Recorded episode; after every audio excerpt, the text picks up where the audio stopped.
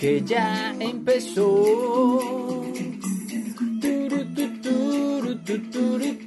Hablando como los locos.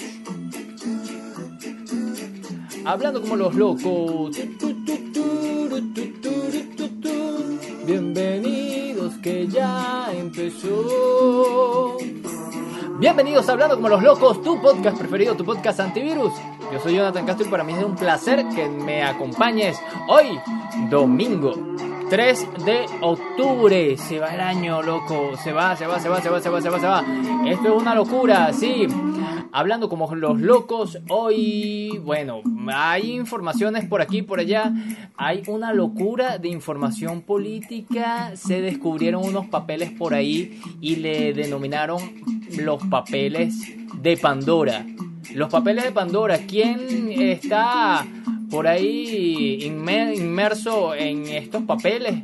Me imagino que son papeles que desclasificaron. Eh, hablaré sobre esto, hablaré también sobre lo que está pasando en el mundo reggaetonero. Oye, a mí me cuesta hablar sobre esto, pero eh, lo voy a hacer. eh, Balvin y Residente eh, se pelearon, vale, están ahí todos peleados porque uno le dijo que los Grammys, el otro le dijo otras cosas por ahí. Vamos a hablar sobre esto, vamos a hablar también sobre que Venezuela, mira, campeones en fútbol, no, campeones en béisbol, sí. Los muchachos de la sub-23 ganaron, ganaron el campeonato. Eh, vamos a, a seguir hablando sobre el juego del calamar que ha tenido unos problemas muy fuertes en el tema legal. Eh, bueno, les mando saludos a la tribu nómada. Ayer estuvimos en Divagando Show en una sala de Clubhouse todos los viernes, sábados y martes. Eh, o martes, sábados y eh, viernes y sábados. Muy bueno, hablamos sobre, sobre la locura. Próximamente ese episodio en Hablando como los locos en todas las plataformas. Así empezamos este, Hablando como los locos en vivo.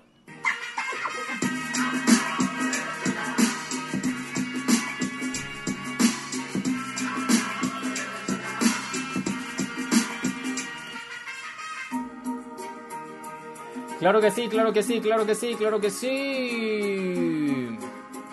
Vamos con, mal, con, las informaciones, estamos cazando locuras, estamos cazando locuras en este mundo de las noticias, las actualidades, los portales web. Pandora, los papeles de Pandora publican los secretos en paraísos fiscales de reyes, presidentes y celebridades. Así es, una filtración de casi 12 millones de documentos derivados es eh, en la mayor colaboración periodística de la historia.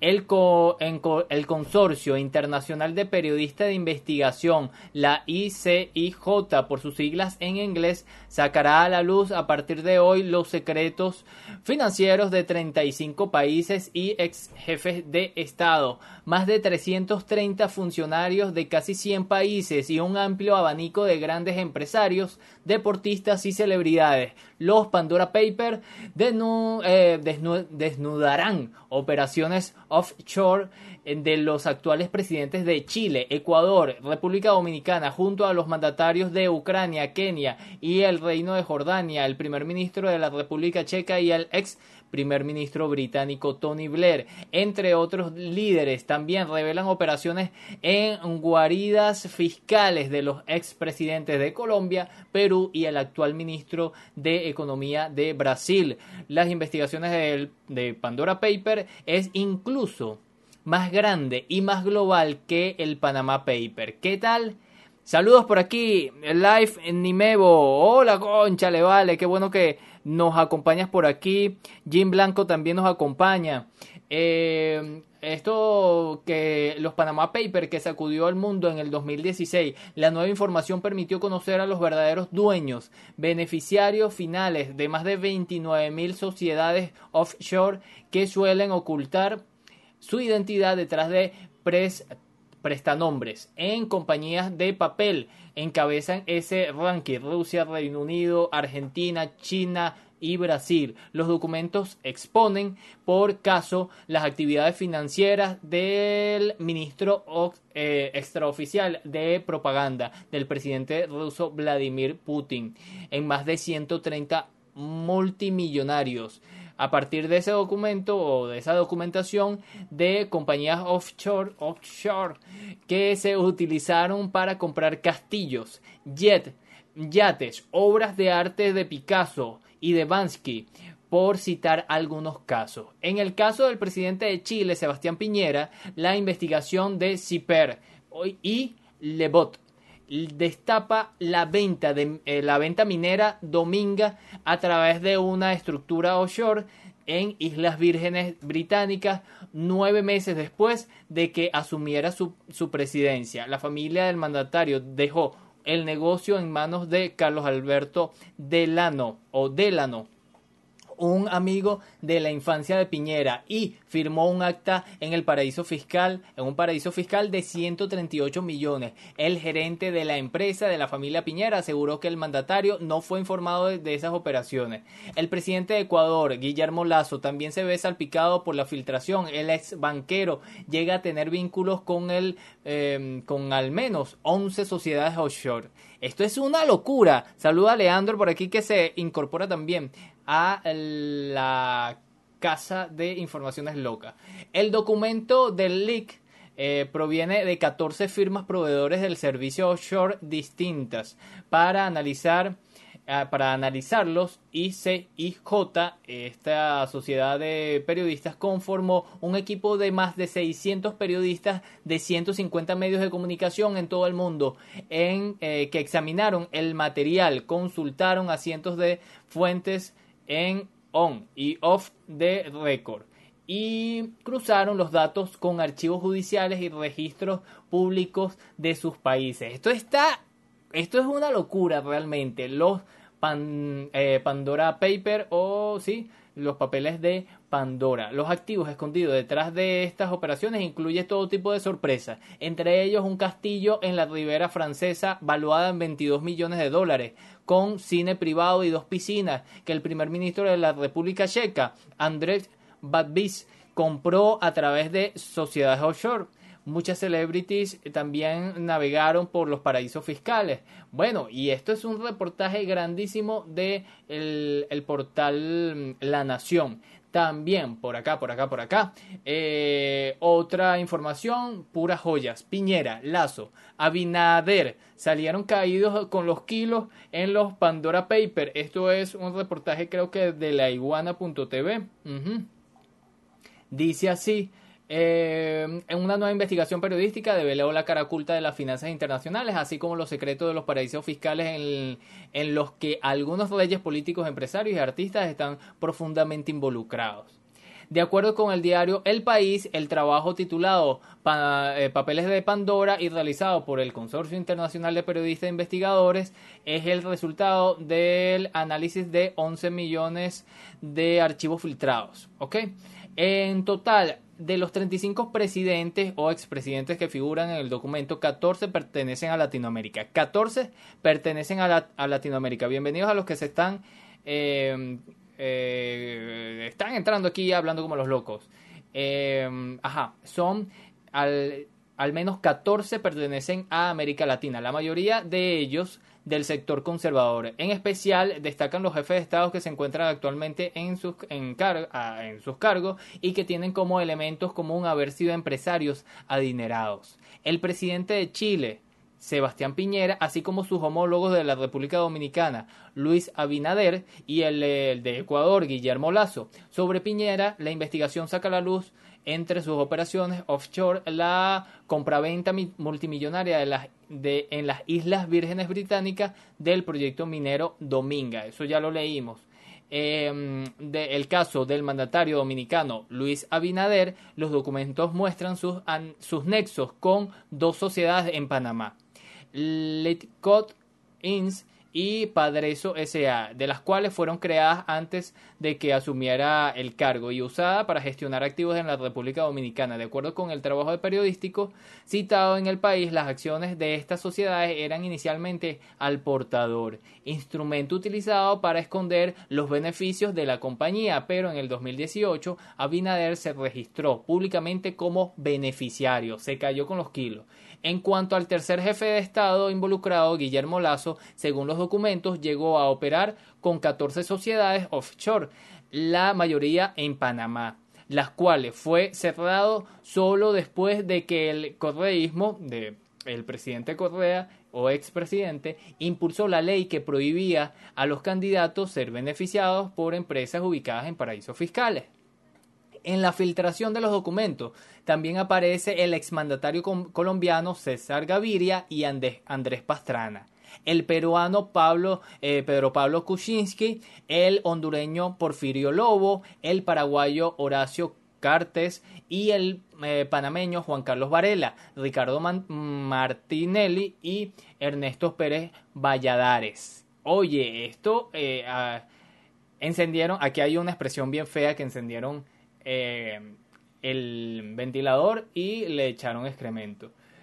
Le, salpicó a todo el mundo esto. Pero también hay algo bien interesante. Shakira, Julio Iglesias y eh, Pepe Guardiola o Pep Guardiola, algunas de las celebridades implicadas en los Pandora Papers. ¿Qué tal el futbolista, eh, futbolistas, políticos, cantantes como la colombiana Shakira y su par eh, español Julio Iglesias y el ex futbolista actualmente entrenador eh, Josep Guardiola integran la larga lista de personalidades que fueron incluidas en el Consorcio Internacional de Periodistas de Investigaciones por su sigla eh, ICIJ en su investigación Pandora Paper, la cual los con los relaciona con las cuentas eh, secretas en los paraísos fiscales y presuntos blanqueo de considerable suma de dólares. Asimismo, eh, los Pandora Papers salpicaron en medio del, espectáculo de Elton John, Ringo Starr, Miguel Bosé y la modela Claudia Schiffer. Claudia Schiffer. Bienvenidos a los que se están integrando por aquí, cazando noticias, hablando como los locos. Estamos hablando de los Panama Papers. Los Panama Papers no, los eh, papeles de Pandora, una nueva filtración, basada en la filtración de los archivos del paraíso fiscales más amplia de la historia. La investigación revela los tratos secretos y los activos ocultos de más de 330 políticos y funcionarios públicos de alto nivel en más de 90 países y territorios, incluidos 35 dirigentes de países. En los archivos aparecen embajadores, alcaldes y ministros, ministros, asesores presidenciales, generales y el gobernador de un banco central. Reza el comunicado oficial del equipo citado por Sputnik. Oye, el trabajo en el trabajo han colaborado 600 periodistas y de 117 países. 600 periodistas y 117 países colaboraron con esta locura. ¿Qué tal? Bueno, vamos a seguir con más informaciones. Como les dije, por ahí los eh, reggaetoneros se están peleando y yo no entiendo de esto, ¿vale? Yo no entiendo de esto porque no escucho, ni veo, ni sigo a reggaetoneros, pero vamos a ver de qué trata. Sigue la tensión entre Residente eh, y J Balvin. Y fue este sábado por la noche que René volvió a subir un video tirándole a todos los cantantes de Medellín, a quien llamó falso, mentiroso, desleal y además acusó de no tener talento y de no tener palabra. Visiblemente enojado, el puertorriqueño criticó la postura de J Balvin de querer sacar provecho económico de esta situación y por eso arremetió fuertemente contra él. El ex integrante de Calle 13 confesó que borró el video pasado en donde eh, comparaba a Balvin con un carrito de hot dog porque José eh, le llamó llorando pidiendo que eliminara el video. ¿Qué tal? Arelis Yus se está incorporando por aquí. Bienvenida. Eh, sí, yo, mira lo que dijo. Yo te tuve que escribir el único mensaje que eh, dedicaste a tu país. Ah, no, lo voy a leer completo porque mi amiga eh, Yolanda de Cuéntale a la Yola me mandó todo el texto completico. el texto completico, lo voy a abrir por aquí. Eh, ayer estuvimos Yolanda, estuvo Alexis, Rodrigo, Elkin, eh, hablando sobre la locura, sobre la locura. Muy bueno, este episodio va a estar en Hablando como los locos. Mira lo que dice. Me llamaste llorando para que borrara el video. Tengo que admitir que tienes un único talento, el de no tener talento. Luego de que Residente le dijera a J Balvin que su música era eh, de la misma calidad de un carrito de perro caliente o hot dog eh, callejeros, J Balvin subió una imagen de un carrito de hot dog. lo que provocó la ira del residente, quien aseguró que J Balvin, antes de hacer esa publicación, le, llamó llorando. Residente comenzó su video asegurando que él no está pendiente de las redes sociales y que es su, eh, hermano quien le maneja la cuenta. Luego dijo, me interesa que la gente vea este tipo de persona, el tipo de persona que eres y no te voy a tirar porque yo soy un hombre de palabra a diferencia de ti. Dile a tu viejo, a su papá, que te enseñe valores porque no todo en la vida es negocio, dinero. Es importante el dinero, hace falta, pero no todo es eso, cabrón. También existe la honestidad, la lealtad esa lealtad que no tuviste ni con Rebeca León ni con Juanes después de que te eh, después de que te trepan la carrera al cielo, los mandas al carajo. Oye, aquí la cosa se puso buena. El exintegrante de Calle 13 explicó las razones por las cuales eliminó su primer video. También estos, eh, también están los códigos de la calle. Hablar de frente, tener compasión por los demás, la misma que tuve cuando me llamaste llorando cuando subí el video y me pediste que por favor lo bajara. Lo bajé, cabrón. Terminaste llamando a todo el mundo para que me buscaran. Me dejaste como ocho mensajes de WhatsApp diciendo falso, diciéndome falso. Y por las redes me escribiste eh, respeto tu opinión, cabrón. ¿Qué más falso que escribirme una pendejada por WhatsApp y frente a la gente hacerle, hacerte el más bueno? Para concluir, explicó que ambos artistas habían acordado borrar sus expectativas, eh, sus respectivas publicaciones, es decir, el de Balvin contra los Grammys y Residente, por su parte, el video donde lo criticaba. Yo soy el mismo por las redes que frente a, frente a ti, con mis mil errores, con mis eh, impulsividades que me meten en problemas, pero por lo menos soy real, soy yo, soy honesto, soy una sola persona y no 20 personas distintas como tú. En tu viaje del ego, eh, eh, sabiendo que no tienes ningún tipo de talento artístico, porque también lo hablamos en la llamada, pides eh, que lo boicoteen. Aunque tengo que admitir que tienes un solo talento, el talento de no tener talento y hacer creer a las personas o a la gente que tienes talento. Al final de la llamada eh, decidimos no poner más nada. Me llamas cuando estoy reunido, te digo que no puedo ahora y agarras y subes una foto eh, sumiendo tu rol de vendedor de hot dog. Oye, sube lo que quieras, pero esto va para la lista larga de valores de tu viejo, o sea, de su papá, para que dejes de pensar en los negocios y pienses en virtud de la palabra. Tú rompiste la palabra. Bueno, eh, esto lo leo porque fue tendencia y porque así se maneja. O sea, como que eh, René, lastimosamente, después que se mete en el mundo del reggaetón y todo esto, él cree que está tratando con personas decentes. ¿Mm? Yo creo que no. Creo que te confundiste. Creo que darle eh, espacio o amistad o este, a este tipo de personas, oye, yo creo que te confundiste no, no diré más nada. Eh, ¿Qué más, qué más, qué más tenemos por acá? Bueno, lo que sí es importante es que Venezuela ganó eh, el campeonato mundial. Déjame ver si lo consigo por aquí. En béisbol, sí, no somos mm, unos grandes eh, deportistas en el ámbito del fútbol, pero sí en el deporte del béisbol. Ya les voy a mostrar por aquí. Un año de gloria deportiva. Béisbol venezolano se titula campeón mundial sub-20 o sub-23, mejor dicho. La selección venezolana sub-23 se tituló en la madrugada de este domingo campeona mundial de béisbol al derrotar en su patio al combinado de México cuatro carreras por cero. Un saludo a todos mis amigos mexicanos. Les ganamos. La vinotinta beisbolera fue dirigida por el, ex Grandes Ligas Carlos el Almirante García y reunió a un grupo de peloteros menores de 23 años, todavía no muy conocidos en el país, entre quienes destacan Robert Pérez Jr., hijo del histórico jardinero del mismo nombre. El juego decisivo contó con una sobresaliente actuación del pitcher Wickelman Ramírez, quien lanzó los nueve innings en blanco y solo eh, toleró tres hits. A la ofensiva destacó Juan Fernández con un jonrón. Los criollos aprovecharon las fallas defensivas de México para tomar ventaja.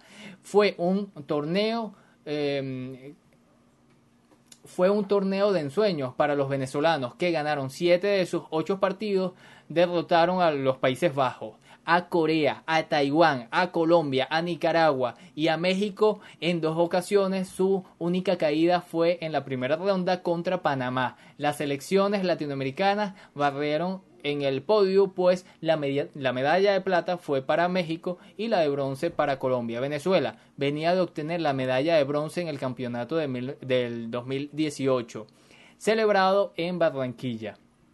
¿Qué tal? Bueno, somos campeones. Este año ha sido para el deporte venezolano una cosa impresionante. Ajá, por aquí tenemos, ¿qué ha pasado con el juego de calamar? Yo voy todavía por el episodio 5. Por el episodio 5. Ayer, sábado, hablamos sobre que en el juego de calamar eh, denunciaron que en el episodio 4 había una escena en donde era muy fuerte porque apagaban, prendían, apagaban, las luces. Y esto puede generar epilepsia a personas sensibles. Por ahí, bueno, eh, muchas personas denunciaron eso. En segundo lugar, que en una escena colocaron el número de teléfono, eh, no me acuerdo de qué era, y resulta que ese número de teléfono es real y la persona está harta de que la cientos y miles de llamadas eh, que le están haciendo a esa persona, yo me imagino que esta persona puede demandar. Pero esto no queda así. Miren esto, este es un reportaje de hipertextual.com de eh, Ebenezer Pinedo. El juego del calamar es tan popular que ha provocado una batalla legal entre Netflix y un proveedor de Internet.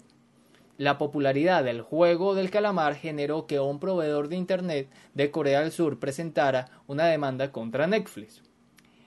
Hace apenas unos días te contamos que el juego del calamar, la producción en la que eh, todo el Internet está hablando en la actualidad, está a punto de convertirse en la serie más exitosa en la historia de Netflix el impacto que está causando la historia de Xiao Shi-hun es tan grande que provocó un problema legal entre Netflix, la plataforma de streaming, y un proveedor de servicio de Internet de Corea del Sur. Sí, leíste bien. Eh, de acuerdo a Router, también Brinband, una empresa, no, de acuerdo a Router, la empresa SK Broadband, una empresa de telecomunicaciones coreana, demandó a Netflix por no pagar los gastos derivados del descomunal aumento de tráfico en la red que generó su plataforma en semanas recientes. SK Broadband, además, quiere que el servicio de streaming se haga cargo del mantenimiento económicamente hablando, claro, de su red. Lo más interesante es que la demanda hace mención al juego del calamar. ¿Qué tal? Oye, esto según los datos presentados por el proveedor, claro, Netflix no se esperaba esto. Y después se ve con este descomunal aumento de personas que ven, ven, ven, ven, ven la serie y el tráfico es muy grande.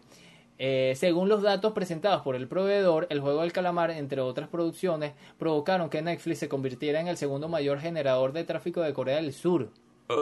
El primer en primer lugar lo tiene YouTube la cual nos da una idea de la tremenda popularidad de la serie en su país de origen.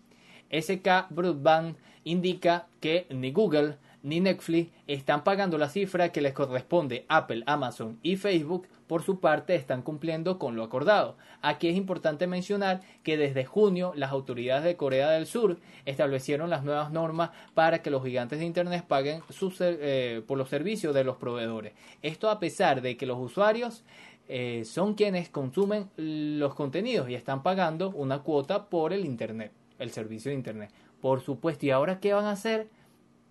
¡Qué loco! Así pues, Netflix no tendrá escapatoria. Su un portavoz de la compañía declaró eh, la siguiente a The Berg, es un, me imagino que es un portal, les eh, declaró de esta forma. Revisaremos el reclamo de SK Brombard que presentó contra nosotros. Mientras tanto, continuaremos buscando un diálogo abierto y explorando formas de trabajar con SK Brombard para garantizar una experiencia de streaming fluida para nuestros clientes compartidos. SK Broadband dice que tan solo de 2020 el pago pendiente de Netflix es de 23 millones de dólares. ¿Qué? Esta semana Ted Sarandos, eh, coseo de Netflix, aseguró que el juego del calamar es su serie más, más exitosa a nivel mundial. Si los niveles de audiencia se mantienen, en las próximas semanas se convertirá en una serie, en la serie más popular de la historia del, servicio. ¿Qué tal? Bueno, una locura, una locura. Ahora vamos a pasearnos por las informaciones de este domingo eh, sobre diferentes cosas. Eh, por aquí. Eh, tengo por aquí. Atención estudiantes, regreso a clases presenciales arranca a partir del lunes 25 de octubre. El presidente de la República, Nicolás Maduro, informó que a partir del lunes 25 de octubre arrancan las clases presenciales en todos los niveles educativos del país. Así lo expresó el mandatario este domingo 3 de octubre durante una jornada de trabajo para presentar el balance semanal de la lucha contra el COVID, transmitida por Venezolana de Televisión a nivel de toda la educación primaria, secundaria y universitaria, nos preparamos para reiniciar las clases presenciales con extrema bioseguridad a partir de la semana de, del lunes 25 de octubre 29 del lunes 25 de octubre al 29 de octubre, precisó. De acuerdo con el jefe eh, de Estado, se tiene previsto que este reinicio de clases se realice cumpliendo los métodos 7 más 7, que establece una semana de clases presenciales seguidas de una cuarentena extrema.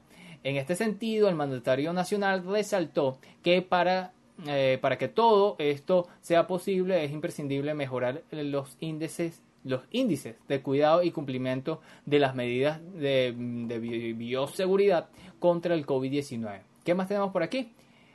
¿Qué pasó con el helicóptero que viajaba Evo, Morales, un senador y un embajador? El, el director general de Aeronáutica Civil de Bolivia informó este sábado sobre una investigación iniciada por el incidente registrado con un helicóptero en el que viajaba el expresidente del país, Evo Morales, sin dejar heridos. heridos. Pero eso, esto fue hace tiempo, o, ahorita, creo que hace tiempo fue que, que fueron estos hechos. Bueno, sigo leyendo. El viernes, el helicóptero Bell 212 Tuen Hui de la empresa privada Chilibol registró un incidente, un incidente al momento de, despegar en la localidad de Arbieto, en la región central de Cochabamba, señaló DGAC en un comunicado. El piloto y pasajero resultaron ilesos y de inmediato se abrió un proceso de investigación para identificar la causa probable del suceso, explicó la institución que depende del Ministerio de Obras Públicas, Servicios y Vivienda. Pero esto ya había pasado con Evo, Morales, esto no es nuevo. Ay, papá, esto me suena atentado. Una opinión mía, mía solito. Aquí hablando como los locos. Eh, otra información es Chile, nueva jornada anti y promigrante. Terminó en puñaladas en Santiago, en Iquique. Ay, que esto pareció un, un cuento de nunca acabar. Varias marchas a favor y en contra de la migración se celebraron este sábado en Chile, tanto en Santiago como en la ciudad de Iquique, al norte, y una zona que vive una crisis migratoria desde hace días con la entrada de miles de personas indocumentadas y gran tensión entre locales y extranjeros.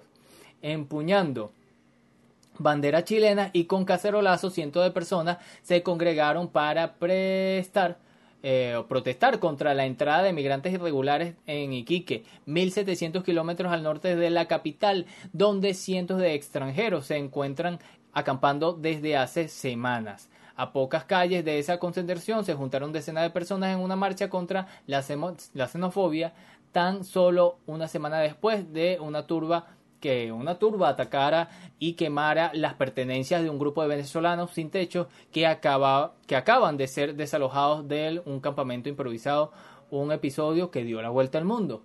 Eh, repudiamos y condenamos que las diferencias mm, se resuelvan con violencia, afirmó el ministro de Interior Rodríguez Delgado. Ajá, pero ¿cómo fue ahora lo que sucedió? Ay, discúlpeme. Lo que sucedió con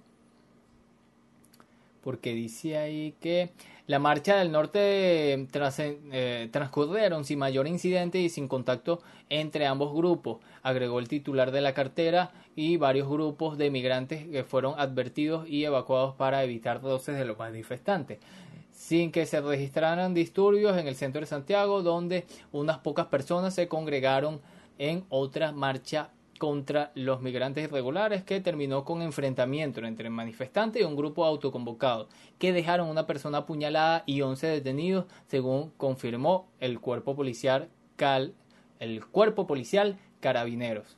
Qué tal bueno vamos a pasar a otras informaciones eh, sobre sobre el COVID. ¿por qué?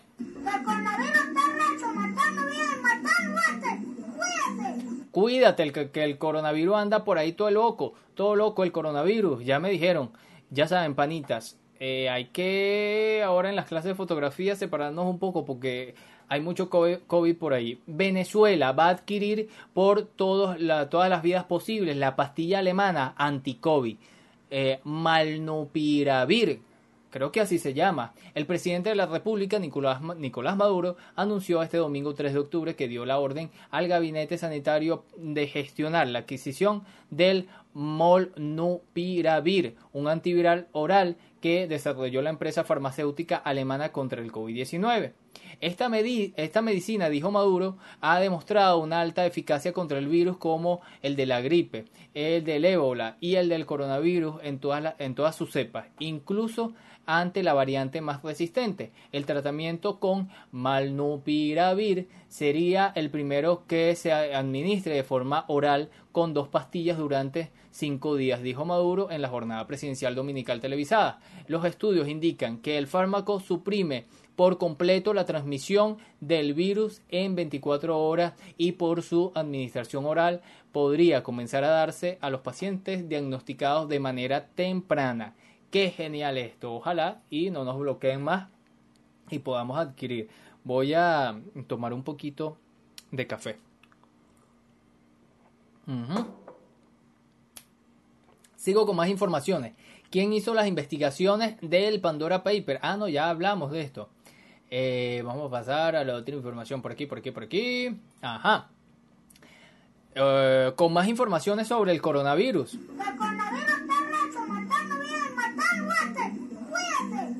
Cuídate, sí, sin cita. Este lunes 4 de octubre arranca la vacunación libre en todos los centros de Venezuela. el presidente de la República, Nicolás Maduro, anunció que a partir del lunes 4 de octubre todas las personas mayores de 18 años pueden acudir a los centros de vacunación a recibir la inmunización contra el COVID-19. A partir de mañana lunes de 4 eh, de octubre eh, todos los mayores de 18 años pueden ir a los centros de vacunación a pedir su vacuna. Allí están sus vacunas, anunció el jefe de Estado. Eh, oye, una buena información. Ya saben, a, mí me, falta mi segunda dosis. Creo que voy a ir mañana. Eh, bueno, y pasamos a otra información lamentable. Esto pasó en Italia. Mueren ocho personas al estrellarse un avión privado contra un edificio.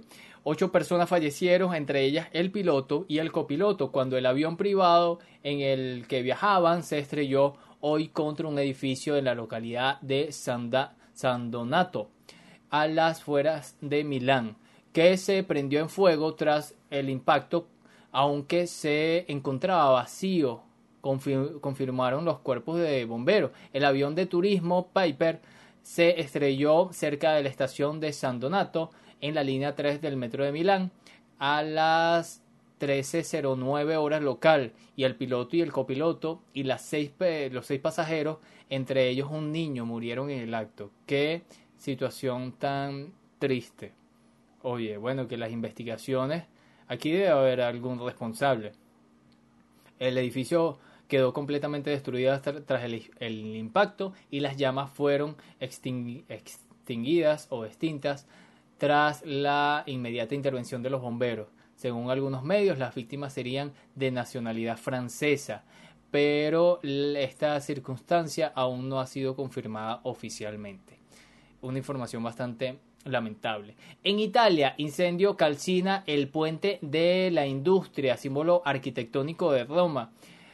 Un enorme incendio ha afectado durante la noche de manera grave al puente de la industria, más conocido como el puente de hierro, que atraviesa el río Tíber y conecta al barrio de Ostiense con el de Marconi, al sur de Roma, y que es uno de los símbolos de la arquitectura industrial de la capital italiana. El incendio, que fue controlado tras varias horas, a las 2 de la madrugada provocó el colapso de un tramo de los 7 metros de largo de una pasarela que discurre por debajo de la estructura y que se utilizaba para el mantenimiento y paso de cables eléctricos, pero no se registraron heridos.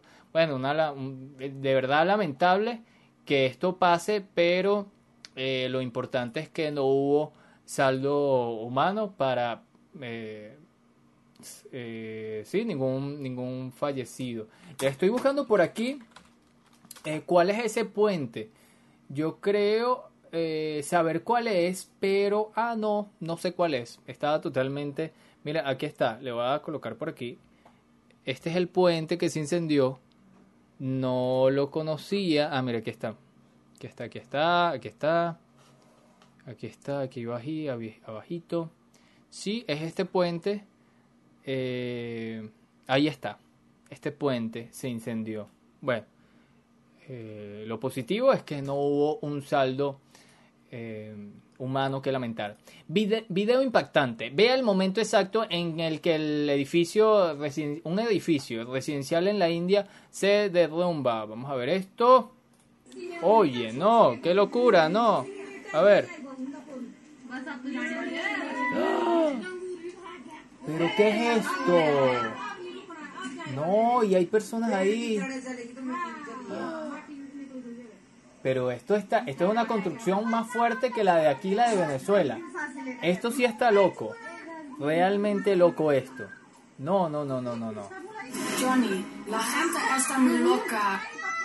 Sí, señor, sí, señor. Pero ¿cómo se va a caer todo esto? Y los edificios que están al lado y los edificios que están abajo. No, no, no, no, se cae.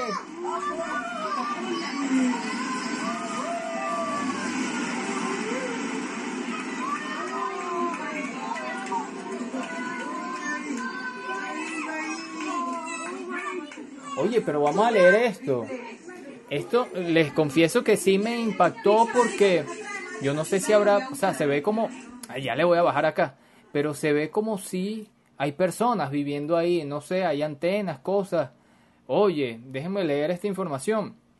Es impactante, es muy loco esto. De manera milagrosa, nadie resultó herido cuando un edificio residencial de al menos siete pisos se derrumbó, se derrumbó en Chimla, la capital de Himachal Pradesh, situado al norte de la India, a consecuencia de las lluvias que provocaron un deslizamiento de la Tierra en esa zona. Varios videos se transmitieron por Twitter y Facebook mostrando el momento exacto en el que el edificio de varios pisos comenzó a inclinarse peligrosamente antes de colapsar alrededor de otras casas y construcciones. El, terrorífico evento ocurrió el pasado jueves 30 de septiembre en dicha ciudad cercana a las faldas del Himalaya. Oye, pero esto es una locura, una real locura. Yo voy a montar esto aquí en Twitter. Oye, pero qué imagen tan loca. Imagínate las personas que viven al lado un derrumbe aquí. Por aquí Jesús Prado se está incorporando. Saludos, estamos leyendo noticias locas, noticias locas. Así quedó la isla hondureña de Guanja tras incendio que empezó en la orilla del mar. Vamos a ver, vamos a ver, oye, pero es que eh, los incendios este, esta semana han estado de verdad que muy locos. Vamos a darle play a este video a ver qué tal.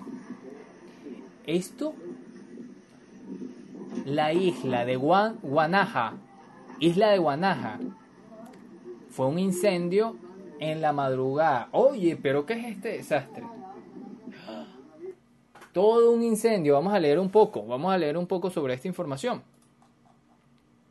Cientos de personas, algunas con quemaduras, fueron evacuadas en, el, en la paradisíaca isla hondureña de Guanaja por un incendio de grandes proporciones que avanzaba este sábado consumiendo decenas de viviendas sin que los bomberos y vecinos pudieran controlar las llamas, informaron las autoridades. El incendio sigue avanzando y ya afectó a la mitad del Cayo. No lo podemos parar, es incontrolable, dijo a medios locales Mireya Guillén, vicealcaldesa de la isla, situada en el Caribe a unos 300 kilómetros al noreste de Tegucigalpa. Qué lamentable esta situación, me imagino que eh, como es, bueno, siempre hay mm, casas que, que no, no resisten y bueno, tienes que evacuar es mejor la, isla, la, vida.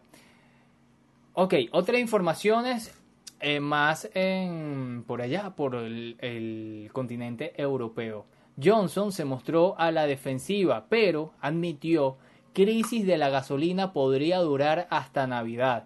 El primer ministro británico Boris Johnson admitió hoy a regañadiente que los problemas de desabastecimiento que sufre Reino Unido podrían llegar hasta las Navidades, pero reiteró que no recurrirá a la inmigración descontrolada para solucionarlo. En una entrevista a la BBC, Johnson se mostró a la defensiva, a la defensiva ante las preguntas de uno de los más inquisitivos entrevistadores de la cadena pública Andrews Marr y trató de salir indemne, eh, que, que esta palabra no la había leído nunca, indemne en el día en el que el Partido Conservador inaugura su Congreso anual en Manchester, norte de Inglaterra.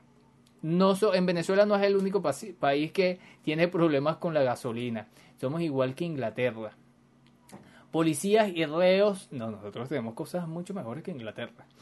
Eh, y viceversa. Policías y reos se enfrentaron de nuevo en la cárcel de Guayaquil, donde hubo el motín.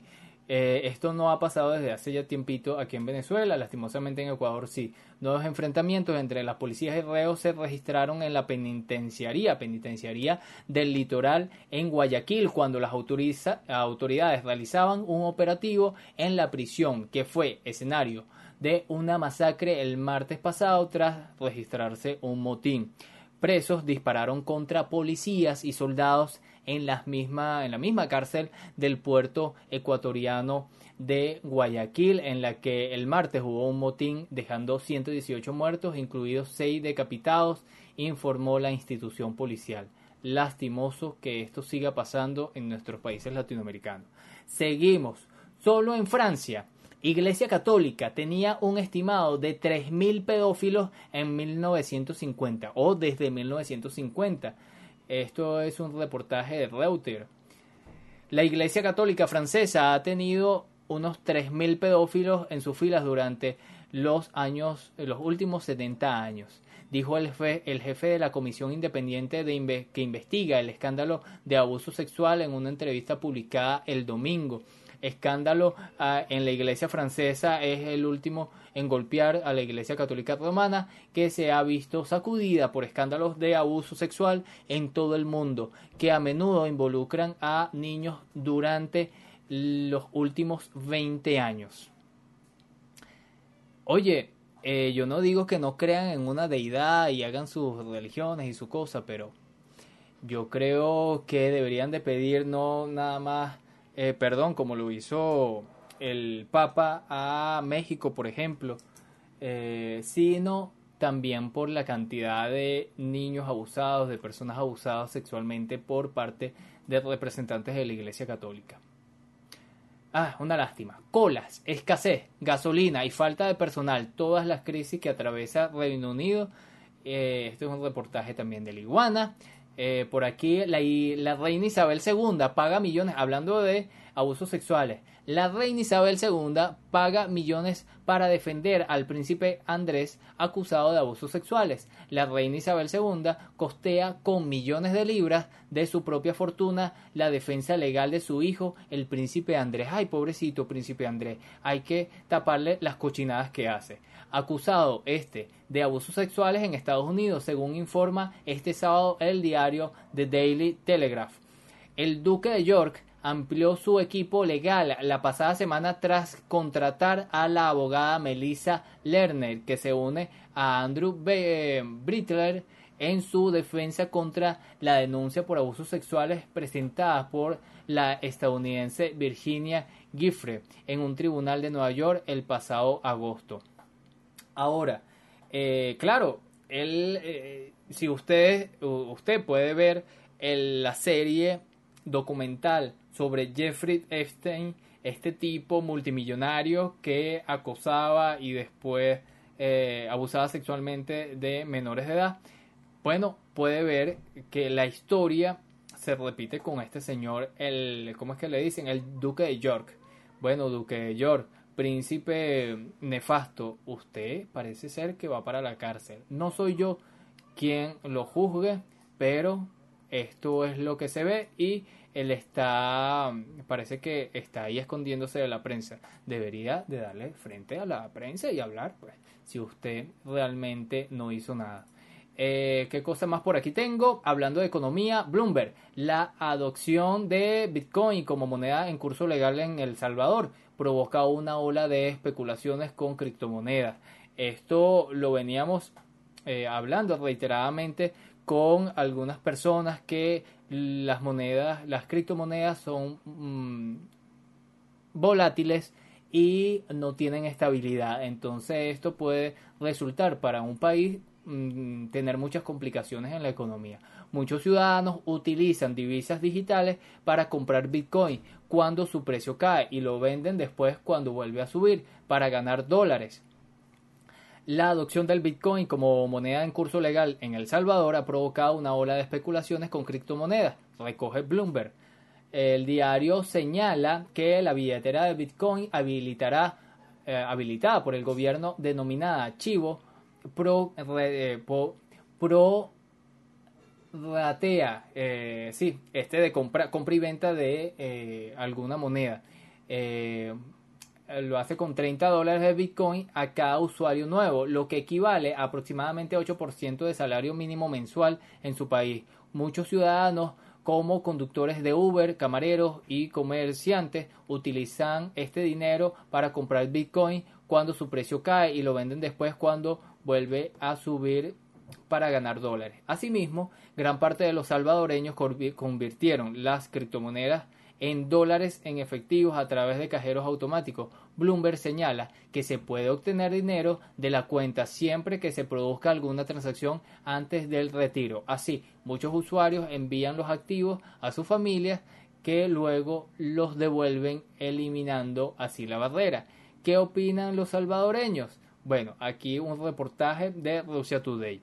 Vamos a pasar a otras informaciones un avión se queda atascado en un puente peatonal y se vuelve viral en la India. Oye, en la India pasa de todo, de todo. Vamos a ver. Se quedó ahí atascado, oye, pero es que en la India no sé, como que todas las cosas pasan en India y las películas dicen que pasa siempre en Nueva York. No, si un extraterrestre aparecería aquí en la Tierra, se iría a la India. Yo lo sé. Miren esto. Ahí se quedó atascado. Ni para atrás ni para adelante, chamo. Y ahora, y el tráfico, dale, multa. Hay que multar a este pana. Bueno, esas fueron las, las informaciones locas, locas. Ah, no, por aquí tengo también. Vamos a hablar sobre. Eh, él se llama Cabane Lame, el hombre más popular en TikTok sin decir una palabra. Cuando Italia entró por primera vez en su cuarentena por coronavirus el año pasado, Cabame acababa de perder su trabajo en una fábrica cerca de la ciudad de Turín.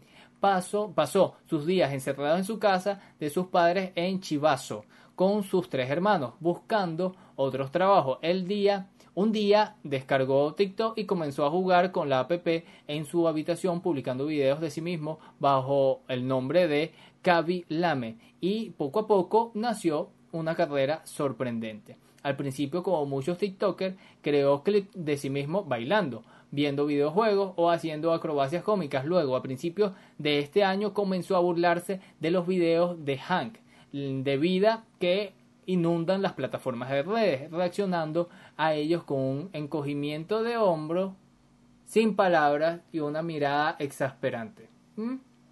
¿Mm? Y tocó una fibra, ¿sí? Este pana se ha hecho famoso en TikTok, qué loco Qué loco, qué loco, qué loco. Vamos a hablar sobre películas. Sí, aquí tengo, miren esto. Esto es un reportaje de spinoff.com de Michael Zorrilla. Misa de Medianoche, 11 películas y series para ver en streaming si te ha gustado la miniserie de Netflix. Ajá, muchísimos habéis terminado ya, este, en un portal español, muchos habréis terminado ya de ver Misa de Medianoche, la excelente miniserie de Netflix que estrenó el pasado 24 de septiembre con un final que el propio Mike Flanagan se encargó de aclarar. Para vosotros está pensado este repaso de 11 grandes películas y series disponibles que podéis ver en streaming y que por un motivo u otro he considerado que podrían ser de vuestro interés. Si os habéis quedado con ganas de más, oye, estamos flipando aquí con cómo escriben por acá. Código Radio se une también. 30 monedas. La premisa de 30 monedas eh, es bastante de la misa de medianoche con un cura llegando a una pequeña comunidad apacible en la que empiezan a pasar fenómenos extraños. Eso sí, su enfoque no podría ser más diferente, ya que la serie de Alex de la Iglesia es mucho más desatada y excesiva, pero sabiendo enfocarla con mucho más acierto que la mayoría de esos últimos atajos. Por aquí, otra serie, otra película, eh, sí, es una serie, a dos metros bajo tierra una de las muchas obras que suelen mencionarse en la discusión sobre las mejores series. No es una serie de todos los tiempos, aunque, aunque es verdad que era más habitual que sucediera hace ya unos años en la, que en la actualidad. A dos metros bajo tierra tiene en común una misa de medianoche. ¿Qué tal? Déjame entrar también por acá. Evil es otro título. Hus es H-U-S-H. Eh, la Niebla. Yo vi esta película La Niebla, no me gustó tanto, eh, pero bueno, y creo que, no la vi completa. Por supuesto, La Profecía, muy buena, muy buena. La película La Profecía. Eh, el viajero de la noche, el viajero de la noche, ni idea.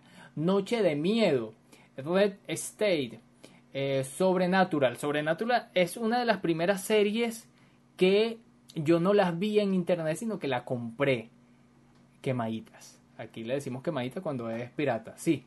Eh, y me encantó, me encantó esta serie. Bueno, yo creo que hasta acá, esta recopilación de locuras, eh, hoy es domingo, espero mañana a la misma hora, 8 de la noche, poder, poder hacer esta, este streaming. Ya saben que pueden buscar a Jonathan, este servidor como arroba Jonathan piso BZLA por Twitter y hablando como los locos el podcast lo escuchas por todas las plataformas de podcast como Anchor, Spotify, eh, Apple Podcast, Google Podcast, Spreaker, iBooks y mucho más. También este, estos streaming van a estar por ahí, los voy a estar colgando y también por Twitch. Si eh, bien, eh, por aquí estoy haciendo esta transmisión, saludo a toda la comunidad de streamer como mis equipos no son tan sofisticados y tan, tan buenos, mm, de verdad que es complicado que yo pueda transmitir en vivo, así que lo hago con el OBS diferido. Saludos a todos, cuídense. Misa de medianoche, la estoy viendo por Netflix. ¿Y qué tal? ¿Qué tal? Me dice por aquí Lulu Lip. Así es su cuenta. Por favor, dinos qué tal Mesa de medianoche. Eh, yo creo que la voy a descargar. Si me dices qué tal es, dime, dime algo que te encantó. Eh, yo creo que la voy a descargar. Misa de medianoche.